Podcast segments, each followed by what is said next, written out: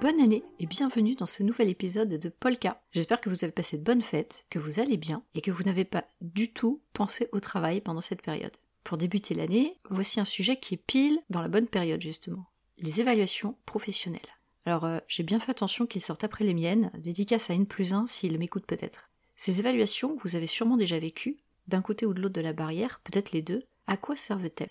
Pour le collaborateur déjà, s'assurer que l'entreprise assure un suivi, c'est pour ça que c'est obligatoire, valider des acquis à travers la complétude de mission ou de formation, obtenir une reconnaissance professionnelle, ah bah oui, ça fait toujours du bien, et gérer sa carrière et sa rémunération. Ou bien ces deux points seront abordés lors de l'entretien professionnel, différent de l'évaluation. La gestion de carrière, ça devrait être avec les RH si on va par là, mais bon, bref. Pour l'entreprise, l'intérêt de l'exercice va être d'identifier les besoins en formation, recenser les compétences disponibles et suivre les niveaux de responsabilité des postes. Petite subtilité, ça c'est lié à la délégation également, et je vais en parler un peu plus tard.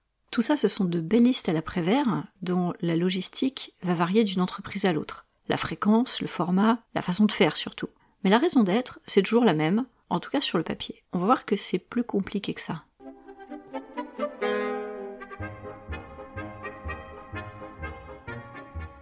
La raison d'être ne bouge pas donc, et certains éléments également sont obligatoires. Il y en a quatre. Les objectifs.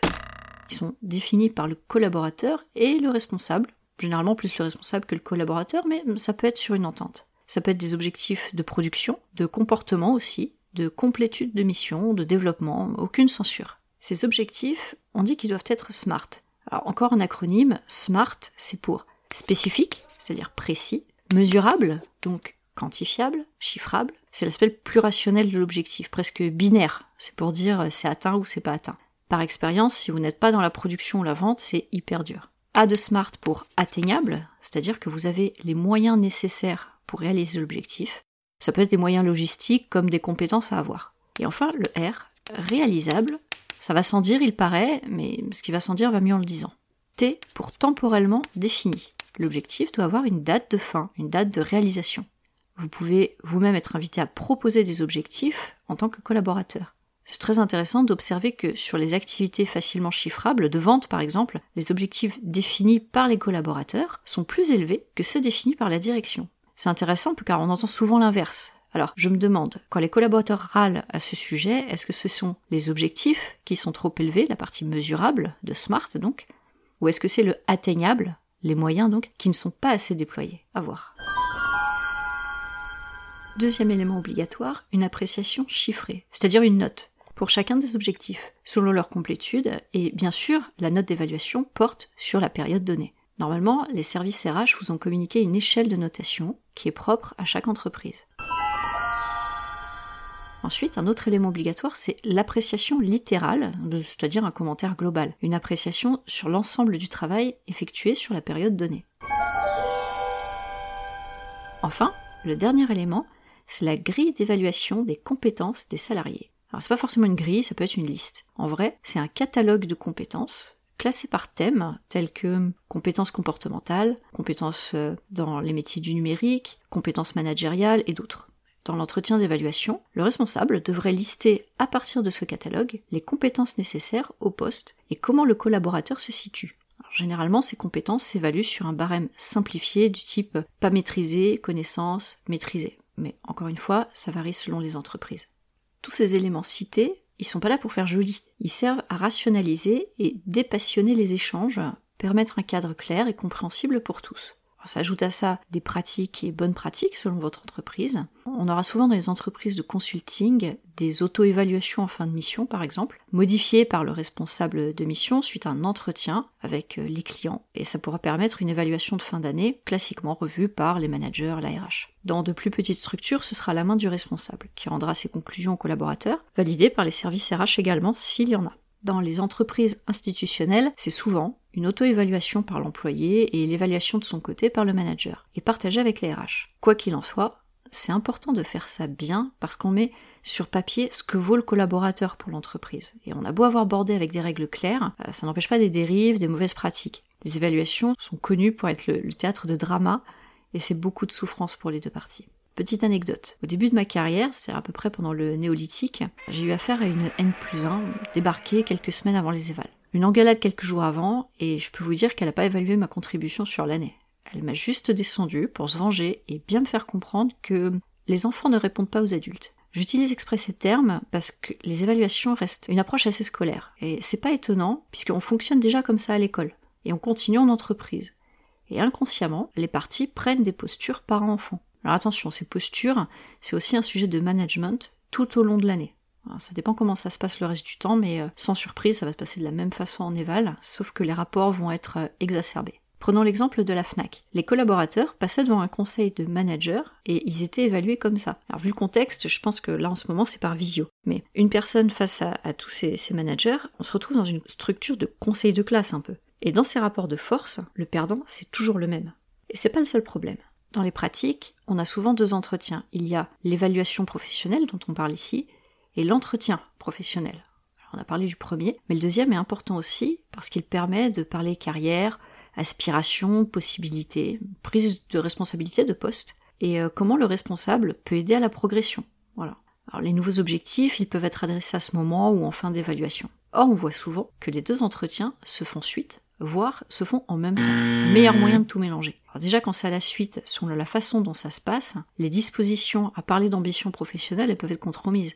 Si je me fais descendre dans mes évals, je vais pas demander une évolution, une mobilité ou une démission dans le pire des cas. Attention, ça peut aussi être fait exprès. Si euh, votre responsable vous voit venir depuis des semaines euh, avec votre demande de promotion, il aura peut-être, je dis bien peut-être, une proportion à vous ramener sur Terre en descendant un peu vos évals. Je l'ai déjà vu. Mais de toute façon, si c'est parti en engueulade, aucun des deux n'est émotionnellement disponible pour la suite. Donc, un conseil, si l'évaluation se passe mal ou que vous le sentez pas, tout simplement, n'hésitez pas à reporter l'entretien professionnel, qui que vous soyez dans l'échange. Autre problème plus simple, est-ce que le manager tout seul a toutes les infos pour évaluer? Est-ce qu'il sait ce qui se passe sur le terrain et comment ça se passe?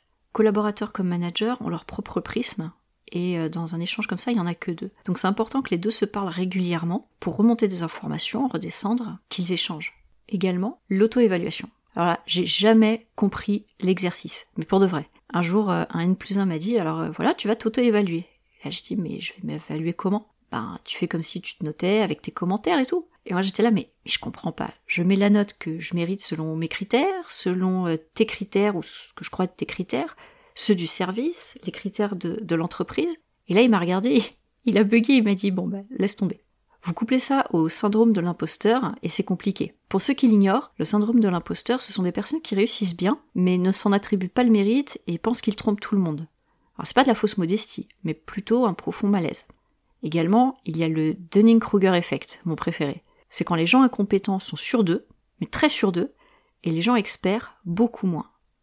Si vous êtes manager, essayez de dire à quelqu'un qu'il fait pas l'affaire, humainement c'est difficile, mais si en plus le gars est persuadé d'être au top, vous allez ajouter encore du malaise. Bref, dès qu'on sort d'objectifs rationnels et chiffrés, c'est très compliqué d'évaluer tout seul le travail d'une personne.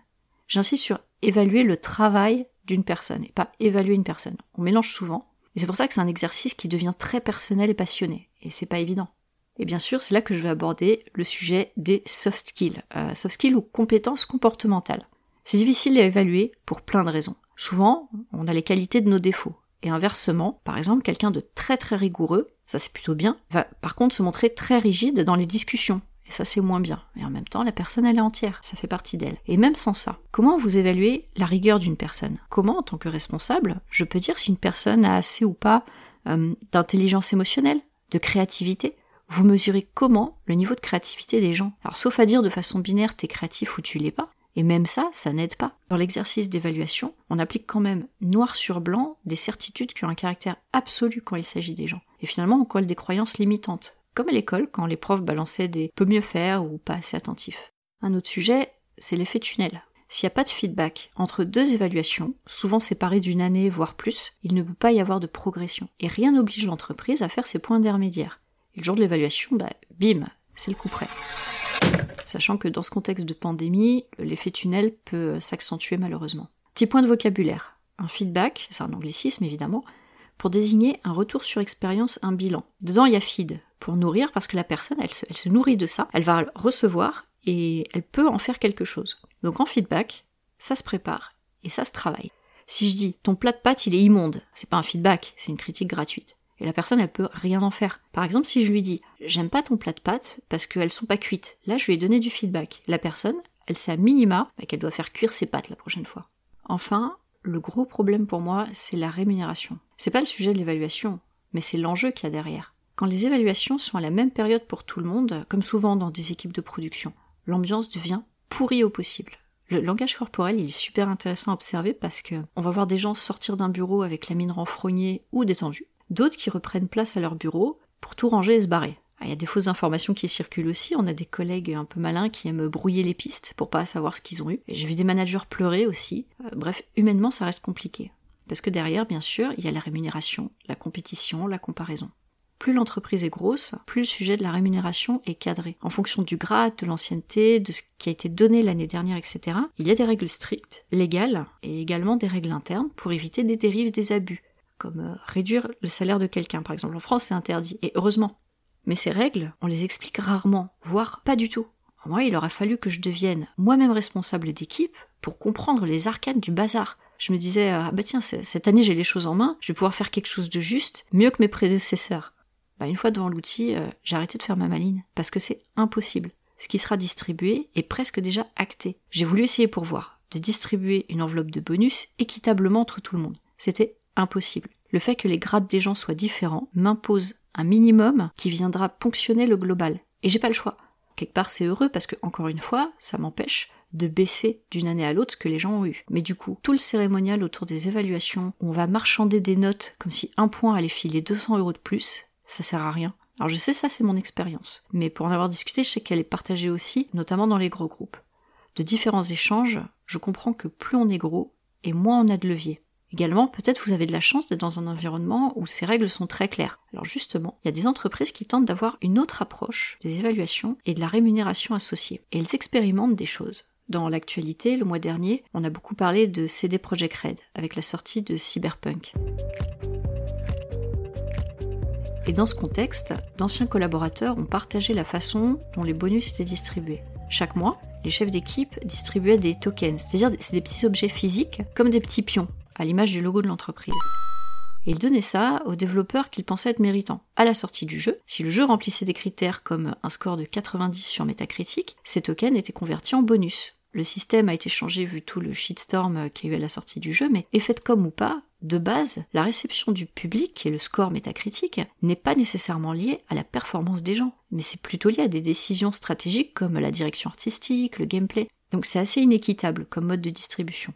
Et puis euh, j'ai peut-être beaucoup d'imagination, mais je serais absolument pas étonné d'apprendre qu'en plus euh, il y avait un petit trafic en interne de ces tokens. D'autres pratiques du milieu peuvent sembler plus justes, sembler, comme chez Valve, dont j'ai déjà parlé dans un autre épisode. Pour rappel, une fois par mois, les équipes se réunissent et s'attribuent des points entre membres. par exemple, j'ai 15 points et je les donne à mes collègues, j'ai pas le droit de me les donner à moi-même. En séance ouverte, j'argumente, ben voilà, je donne 2 points ce mois-ci à X parce qu'il a fait, euh, je sais pas, un super travail sur le nettoyage de code. On est ici évalué par nos pairs, des experts donc, sur la qualité de l'ensemble du travail à l'année, et donc sur des choses très spécifiques. L'avantage de la méthode Valve, c'est que c'est continu, on reçoit du feedback régulièrement et on assume que c'est lié à la rémunération. Maintenant, cette méthode elle a quand même deux principaux défauts. C'est que on doit plaire à nos pairs et pas à nos clients. Et également, on peut vite fomenter des complots à la Colanta où les gens d'une même équipe s'arrangent entre eux pour se répartir les points. Et comme dans Colanta, bah, on voit que, que, ça peut donner encore plus de drama finalement. Les aventuriers de la tribu réunifiée ont décidé de vous éliminer et leur sentence est irrévocable telles que sont faites les évaluations des collaborateurs aujourd'hui, ça m'ennuie qu'on les présente comme un levier de progression. Alors non, c'est uniquement pour garantir le suivi minimum obligatoire par les entreprises et rationaliser la rémunération. Et inutile de taper sur les gens qui les reçoivent ou qui les font, c'est le système et les process en place qui vont encourager des postures et des comportements. Et c'est tellement pervers que même en le sachant et en essayant de faire autrement, c'est très difficile, de façon officielle en tout cas. Tout ce qu'on peut faire, c'est adopter des bonnes pratiques pour que l'exercice obligatoire soit le plus serein possible à l'arrivée. J'ai passé ma carrière à basculer d'un côté et de l'autre, en étant manager et manager, suivant de facto les évolutions des pratiques. Et euh, avec d'autres collègues convaincus, on a bien essayé de pousser pour faire autrement. Ça n'a pas marché, on a vite été bloqué, et euh, même avec les meilleures intentions, même avec des idées qui plaisent, on n'a pas pu. Alors, euh, vous voyez que pour moi c'est un sujet un peu compliqué émotionnellement parce que on touche pas seulement à la qualité du travail. Il y a des travers qui font qu'on touche à la personne. Et la conclusion de ces années de recherche, c'est que on peut juste faire au mieux. Les entreprises sont dans un contexte légal, elles doivent composer avec les services de RH et les partenaires sociaux. Et heureusement, attention. Mais de fait, la marge de manœuvre, elle est très très limitée pour faire autrement. Une année, un responsable a initié des ateliers, des groupes de managers et collaborateurs pour voir ensemble comment améliorer les évaluations. Alors super démarche. Il y avait plusieurs thèmes de travail, comme la notation, le déroulé de l'entretien, comment faire progresser les collaborateurs. Eh ben, ces ateliers ont rendu leurs conclusions et, sans surprise, rien n'a été changé. Pourquoi? Parce que l'ARH n'a pas été intégré aux réflexions et que rapidement, les idées proposées ne collaient pas avec le cadre fourni par toutes les instances. La méthode de distribution des bonus, pas question d'y toucher. Les entretiens tout au long de l'année, si ça vous aide, ok. À part ça, c'est stop. Ce qu'on en retire, c'est que pour permettre la progression d'un collaborateur dans son travail et ses pratiques, c'est pas vraiment avec les évals que vous aurez ça. Il y a plein d'outils pour ça. J'ai essayé la prise de notes tout au long de l'année et je vous conseille de le faire pour vous-même. J'ai piqué ça à un prédécesseur. Un petit Excel dans lequel on a consigné les faits marquants de l'année, positifs ou pas, en lien direct ou indirect avec le travail. J'ai fait ça pour l'équipe. Une bonne pratique, c'était de partager ce fichier aussi en toute transparence avec la personne concernée. Et tous les mois, on le mettait à jour ensemble en y mettant les faits marquants, les feedbacks reçus par des tiers, les formations suivies, tout ce qui pouvait servir à la fin de l'année pour l'éval. Et le jour de l'éval, zéro surprise, on repart du fichier. Faire un suivi régulier de l'avancement pour identifier des difficultés, les voir ensemble et comment les surmonter. Si vous faites ça, là on peut parler de faire progresser les gens. Autre astuce, les retours des tiers clients et partenaires, internes ou externes. À l'issue d'une mission ou d'une période, essayez d'obtenir des retours. Chiffrés, sondages, interviews, peu importe. Vous pouvez diriger avec des questions à thème aussi, c'est bien. Et ça ne vous coûtera qu'un petit mail. Vous pouvez même demander des recos sur LinkedIn pour vous-même, ça se fait. Alors c'est les règles du jeu, donc euh, jouez avec. Et si on parle de retour, de feedback bien structuré, là on parle d'évaluation 360. Peut-être que vous en avez entendu parler. Votre évaluation pour vous-même se fait par la combinaison de retours de vos pairs, de vos subordonnés, de fournisseurs ou clients, mais aussi ça inclut une auto-évaluation par vous-même. Idéalement, vous pouvez mettre un plan de progression. certaines entreprises l'ont adopté comme structure officielle des évaluations, et à ce jour, c'est la méthode qui réconcilie tout le monde. Rien ne vous empêche de demander les retours séparément et de consolider ça dans le commentaire global d'une évaluation par exemple. Vous pouvez aussi demander ce matériel pour votre manager pour l'aider dans son évaluation. La délégation aussi, c'est un bon outil de suivi et de progression, en particulier avec les nouveaux. Si on part sur la transformation doit se faire par le bas, faut proposer de nouvelles idées, tu réorganises ci ou ça, ça c'est pas de la délégation, c'est je sais pas quoi faire, débrouille-toi et si ça me plaît je garde. Les phrases de type tu as le lead total sur cette mission, alors ou d'autres jolis mots comme empowerment, ça c'est valable pour des collaborateurs expérimentés et autonomes, vraiment. Sinon, un exercice de délégation, ça se prépare et ça se mène à deux. Il s'agit de déterminer le besoin d'accompagnement ou d'autonomie d'un collaborateur sur des tâches ou missions spécifiques. On peut s'aider d'une matrice qui va indiquer euh, ce que la personne sait ou ne sait pas faire, facile, par rapport à ce qu'elle veut ou ne veut pas faire. On tient compte donc de levier de motivation puisqu'on tient compte de ce que veut faire la personne. Et le but, c'est de faire des points de suivi réguliers et on voit comment ça progresse sur la matrice. Et comme ça, on aide vraiment la personne à évoluer. Et faire des trucs qu'on veut pas au début, c'est normal. On n'aime pas toujours tout faire, mais euh, il faut s'y mettre un peu. C'est la carotte de pouvoir faire des trucs qui plaisent de plus en plus.